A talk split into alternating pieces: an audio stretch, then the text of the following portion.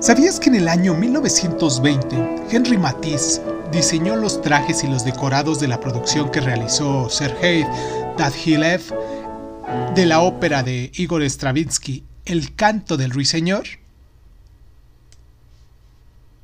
Henry Matisse fue uno de los mm, padres fundadores del fauvismo, un movimiento que rechazaba el naturalismo y abrazaba la belleza y el poder psicológico del color.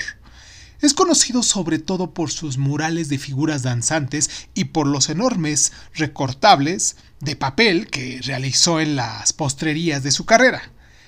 Nació en la región de Picardía, en Francia, en el seno de una familia de clase media.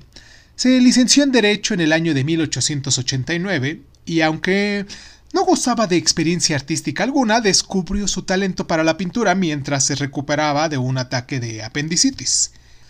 Decidido a labrarse una carrera en el mundo del arte, se trasladó a París y se matriculó en la Academia Julian a las órdenes del pintor académico William Adolphe Bouguereau.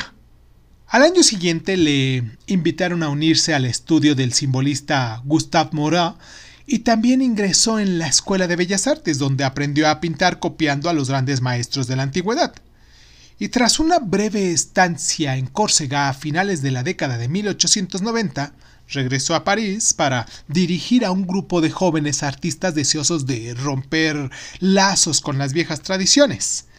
Ya en el año de 1905, este grupo provocó un gran revuelco con sus pinturas radicalmente distintas que expusieron en el Salón de París, y un crítico que despreciaba los colores chillones y las composiciones de los jóvenes artistas los tachó de faubes, o sea, bestias.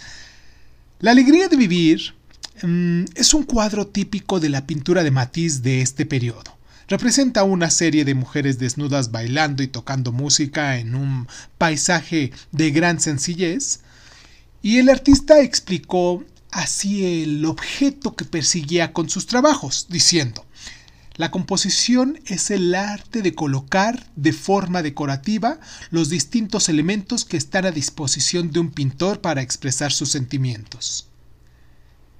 En muchos sentidos, el fin de Matisse era idéntico al de los expresionistas, pero no compartían la tendencia de estos últimos a recrearse en los sentimientos negativos.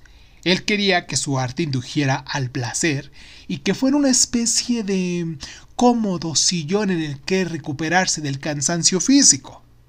En la década de 1920 se trasladó a Niza, en la Riviera Francesa, donde permaneció la mayor parte de su vida.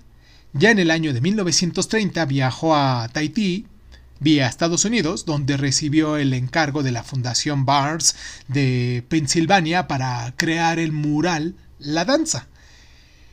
En la década de 1930 se dedicó a ilustrar libros, creando Aguafuentes para Poesías de Stephanie Mallarmé y Ulises de James Joyce.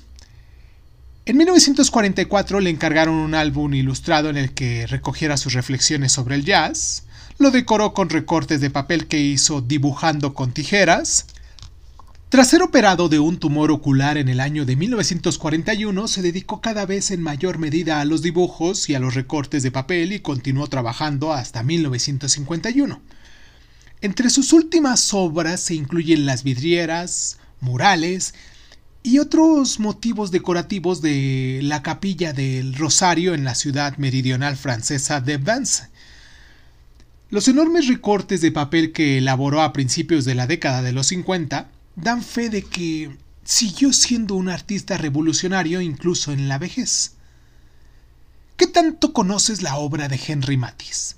Si es así, me gustaría mucho que me dejaras tus comentarios, me gustaría mucho que te suscribieras con nosotros, que nos compartieras, que nos dieras like y sobre todo, sobre todo, que nos dejes tus comentarios si esto te interesó para buscar un poquito más sobre su biografía o, si ya lo conocías, cuáles son tus obras favoritas.